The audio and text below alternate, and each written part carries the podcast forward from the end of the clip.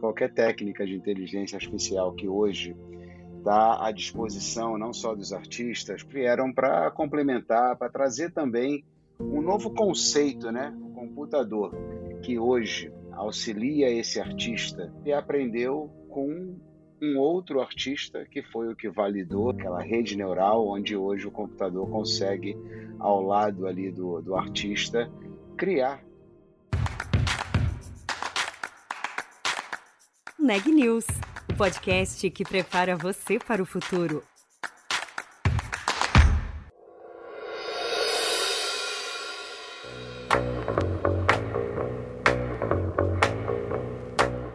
Os sistemas de inteligência artificial fazem parte hoje de quase tudo o que consumimos. Do carro que você pede no aplicativo de transporte ao livro que você compra pela internet. E com a arte, é claro, não podia ser diferente. Amplamente usada para a criação de animações, filmes, músicas e séries, as soluções de inteligência artificial podem criar paisagens, melodias, textos, texturas e muito mais. E aí, será que o trabalho do artista está então com os dias contados? Quem responde a essa pergunta é Márcio Aguiar, diretor de Enterprise da NVIDIA na América Latina. Eu sou Juliana Calzin e esse é o Neg News. Márcio, muito bem-vindo ao Neg News e obrigada por ter aceitado o nosso convite. Obrigado aí a vocês aí pelo convite, pela oportunidade da NVIDIA estar falando aí um pouco das tecnologias que a gente trabalha aí com inteligência artificial, né? E realmente poder levar mais conhecimento aí para os ouvintes aí do seu podcast. Vai ser um prazer aí ter esse bate-papo com você. Legal, eu que agradeço. E, Márcio, queria já começar falando sobre, claro, inteligência artificial, nosso tema aqui, porque é, essa é uma ferramenta que é usada hoje em todos os setores da economia, em todos os tipos de mercado, e a gente vai trazer aqui um olhar sobre especificamente a inteligência artificial no setor criativo. Então, para as artes, para o cinema, é, para a literatura, para a música. A primeira coisa que eu queria te perguntar é se a inteligência artificial vai matar o papel dos artistas. Olha, muito pelo contrário, é uma pergunta que a gente ouve bastante, é, se as técnicas de inteligência artificial vão substituir aí os humanos, mas muito pelo contrário, né? Qualquer, eu acho que qualquer técnica de inteligência artificial que hoje está à disposição não só dos artistas, como também profissionais é, na área de é, desenho é, 3D, na área da indústria, da manufatura. essas técnicas vieram para complementar, para trazer também um novo conceito né, para a arte. E isso, na verdade, para o computador, né, que hoje auxilia esse artista a, a desenhar né, um, um cenário, ele, na verdade, ele aprendeu com um outro artista que foi o que validou né, aquela, aquela rede neural onde hoje o computador consegue, ao lado ali do, do artista, criar essa, esse novo é, conteúdo que está realmente começando a trazer esse tipo de debates, né? Mas a gente vê isso sendo uma tendência, né? Pode, como eu comentei, ainda tímida, mas que isso tende a se tornar cada vez mais real dentro desse universo aí, é, não só dos artistas, como a gente vê muito também do lado das empresas, das corporações, adotando essas técnicas de inteligência artificial. Legal. E aí eu comecei justamente mais com uma provocação, agora pensando nessa inteligência artificial como aliada, né? E também nas plataformas que vocês têm, nos serviços que vocês oferecem nesse sentido. Como que a inteligência artificial tem sido usada é, de forma criativa. Eu sei que tem o NVIDIA Canvas, é, tem também outras aplicações, né? Como é que vocês têm trabalhado nessa área? A maior indústria que adota essas plataformas de desenvolvimento da NVIDIA é a indústria do cinema, né? Já há bastante tempo, é, empresas, por exemplo, como Pixar, que é um grande parceiro da NVIDIA desde o início aí da, da sua criação, trazendo conteúdos digitais, os desenhos animados com qualidades cada vez mais fotorrealísticas, né? É, consequentemente, dentro dessa indústria, existem vários softwares de criação de cenários virtuais softwares muito conhecidos pela indústria, como Unity, é, Unreal, que são os softwares que não só é, hoje desenvolvem cenários para cinema, mas também são os mais utilizados no desenvolvimento de cenários para videogames, né? A gente começa a ver também uma tendência muito grande na área, no campo da música, né?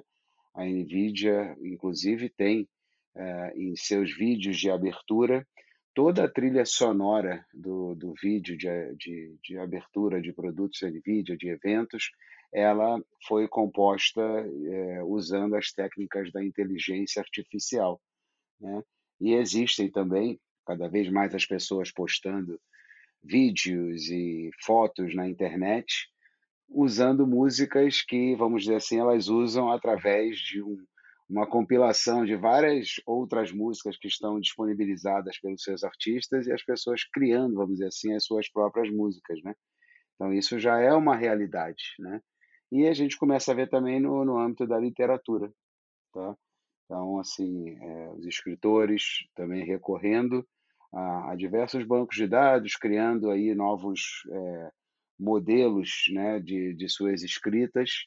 Então, essa questão da automatização aí, ela já é uma, uma, uma realidade. Por exemplo, um filme né, animado no passado demorava anos para ser produzido.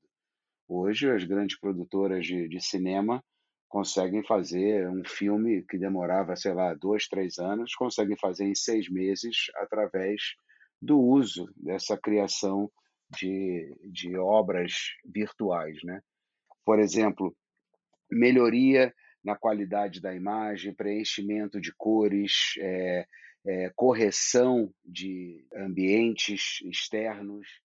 Legal. E aí tem um papel é, auxiliar, né? Assim, pelos exemplos que você tem, tem dado aqui. É, qual vai ser o próximo passo? Você acha que vai ser possível criar, por exemplo, ou já é possível criar uma obra completamente de forma autônoma? Você coloca algumas características ali e aquilo é possível de ser construído por uma inteligência artificial? Olha, eu diria que num futuro muito próximo, sim. Eu acho que ainda é, eu ainda não tenho né, é, é conhecimento de uma obra 100% virtual mas a gente não está muito longe dessa realidade. Até porque, é, assim como a gente está mais exposto na, na, questão do uso da inteligência artificial é, na indústria, né? mas a gente começa a ver essa questão do, do computador realmente é, observando pequenos detalhes que talvez o, o nosso olho humano não viesse a reconhecer. Mas tudo isso antes requer muito treinamento e muita validação dos dados que são inseridos né, na, na, naquela que a gente chama rede neural, que é, somente aquele um artista vai validar se aquele resultado final que a inteligência artificial oferece está muito próximo da sua realidade. Né? Eu acho que com isso, assim, os artistas que hoje teriam que estar imersos ali desenhando é, a todo momento e, e criando coisas novas a todo momento, ele pode ter realmente, e, e, essa é a única função da inteligência artificial, tá? de apoiar o artista. Né? É, obviamente, no final, como você perguntou, se existe alguma obra, se vai existir, obviamente que sim, mas vai ter sempre um artista por detrás assinando aquele, a, aquele produto final. Né? Quer ver um exemplo bem bacana que talvez muita gente tenha assistido esse filme, mas nem tenha notado. O último filme do Rei Leão. Quem olha primeiro momento a olho nu ali, achando que é realmente um filme filmado com cenários é, reais, não é, ele é 100% digital.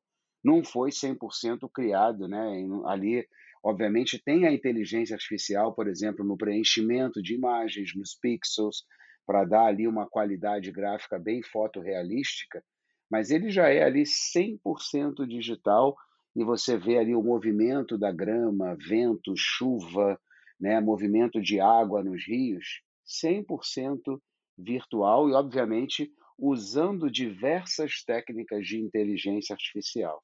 Entendeu? Então, eu digo assim, para a indústria de cinema, as grandes produtoras, é, é um grande avanço, porque ela vive de desenvolver filme, né, que é o produto final dela. Então, quanto mais tecnologia eles tiverem em suas mãos, melhor, porque os artistas vão continuar fazendo com que aquele computador se torne cada vez mais artístico e que auxilie eles em determinadas cenas que talvez eles não tivessem noção de que não teria, não estaria fazendo sentido. E aí aqui no Brasil, assim, quando a gente olha para esses universos, quais têm sido os trabalhos que vocês mais têm feito?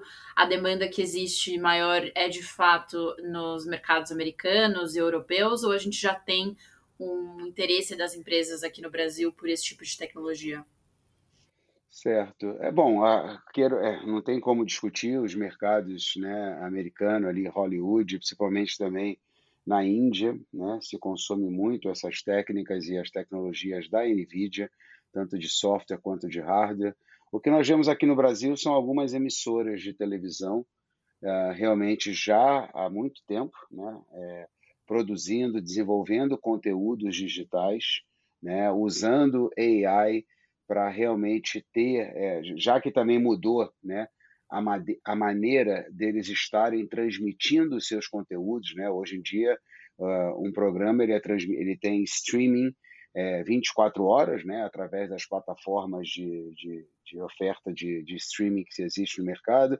Então, você pode ver, por exemplo, um programa esportivo no seu computador, na televisão ou no tablet, né? E essas empresas começam a também a, a oferecer a, através de sistemas pagos, né, chamados os pay-per-views aí da vida. Então, assim, ali você tem conteúdos bem específicos e que a IA já começa a ser adotada para que aquele assinante que queira somente acompanhar um dos participantes de um programa, ele já começa a ter esse recurso. E também tem, por exemplo, o uso de técnicas é, de monitoramento de exposição de marcas né? ou seja, um, uma grande empresa é, paga mi, milhões de reais para aparecer em determinados programas ou em um determinado evento.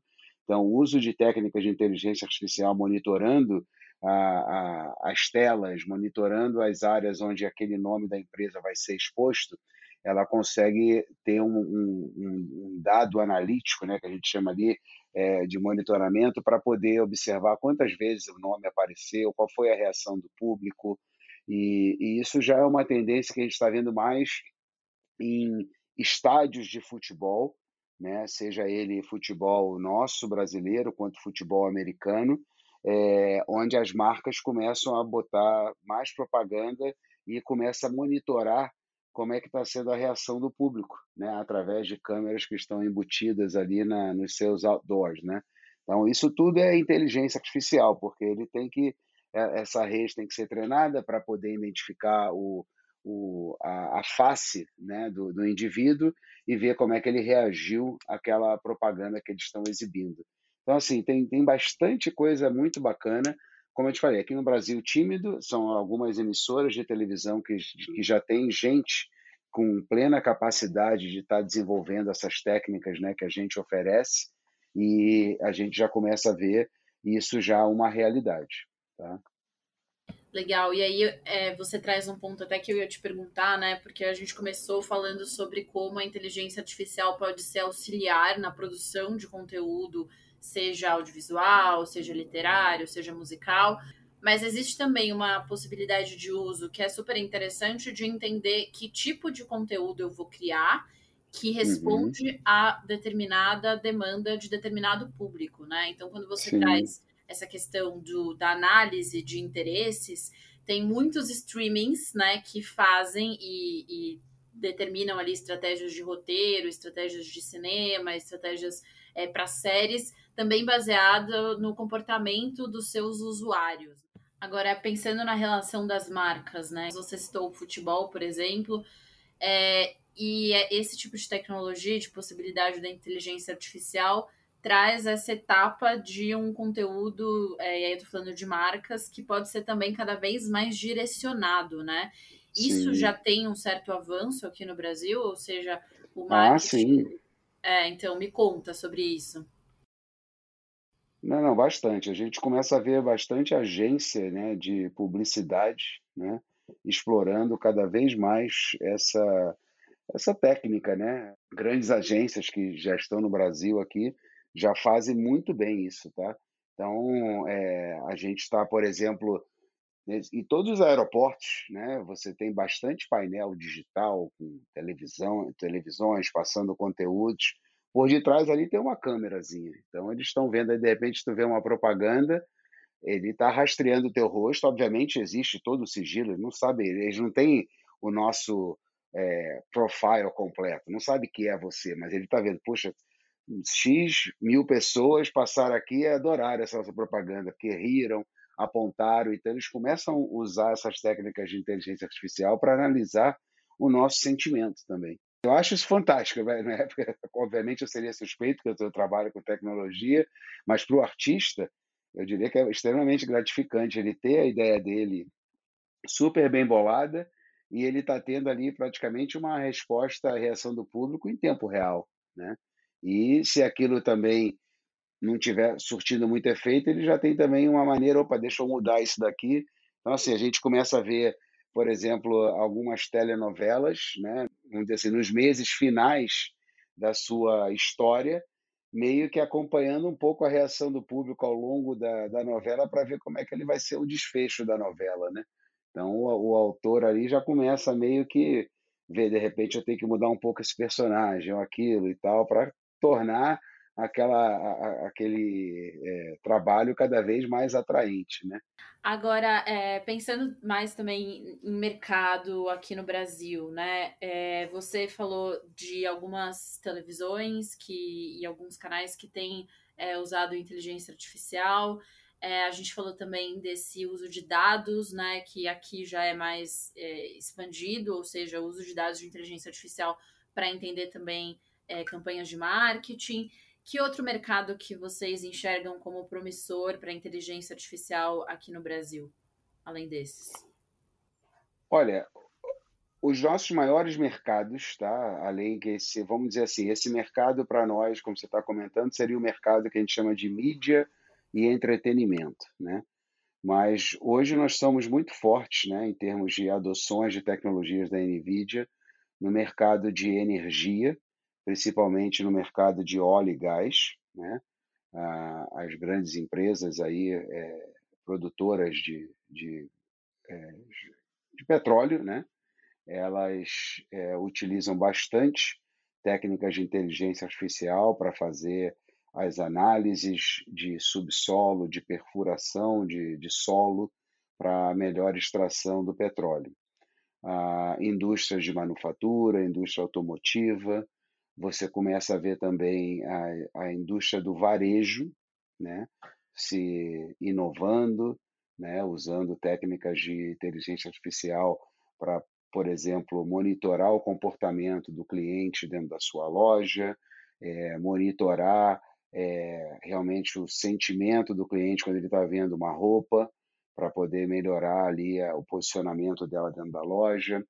Você tem também é, a indústria de saúde, então, essas são as indústrias que a gente está muito bem posicionado, levando esses novos conceitos computacionais. Né? Então, essa mesma preocupação que você levantou né, no início, aí, ah, a IA vai substituir o artista, no caso, né?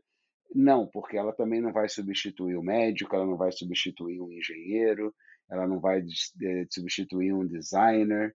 Então, ela, ela veio para justamente auxiliar, para acelerar o desenvolvimento de um produto e fazer esse produto chegar mais rápido ao mercado.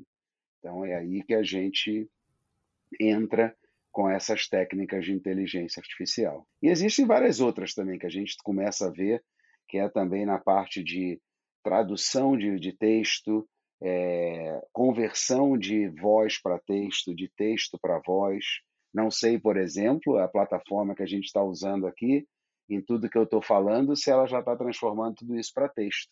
Isso já é uma técnica de inteligência artificial, porque muita gente não sabe. Para fazer essa conversão de texto para voz, a quantidade de horas que é preciso ter para uma rede neural ser treinada pelo computador.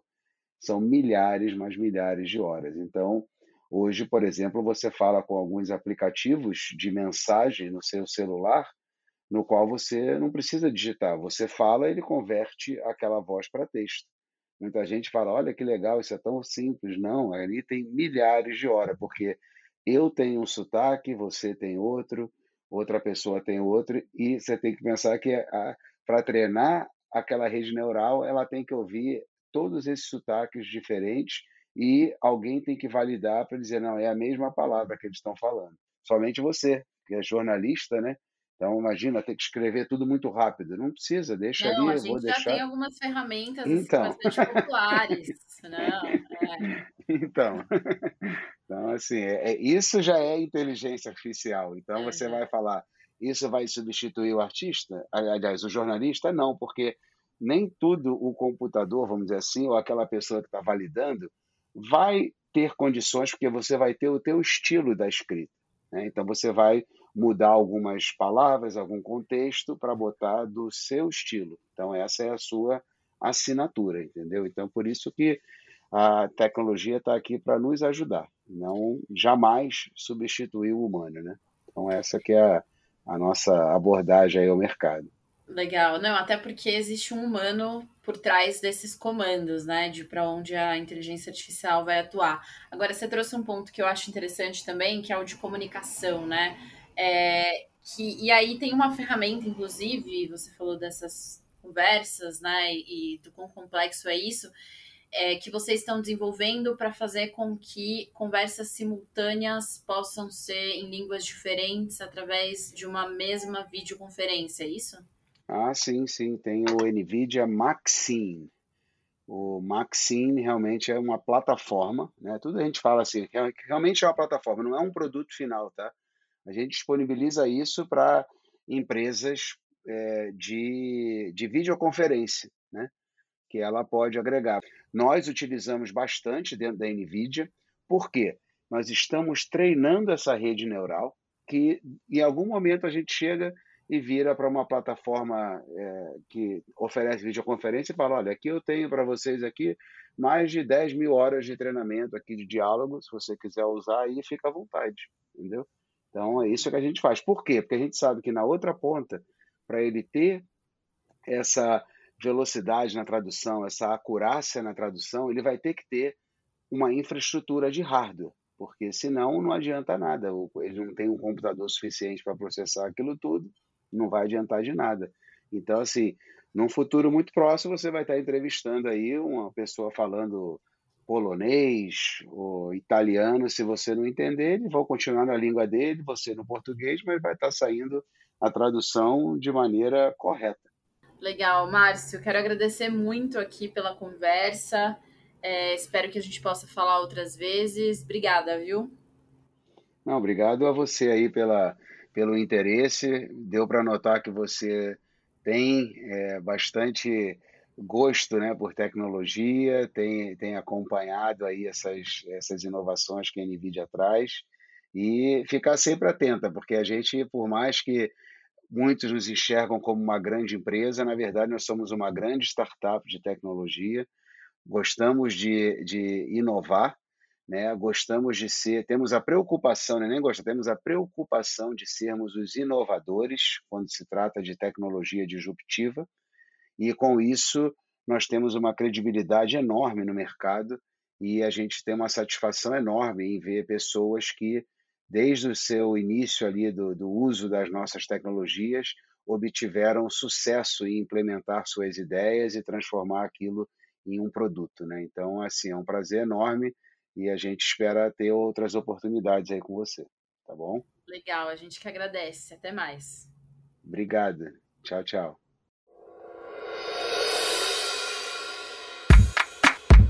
Este podcast é um oferecimento de Época Negócios inspiração para inovar. Ouça, acompanhe, compartilhe e nos siga nas redes sociais.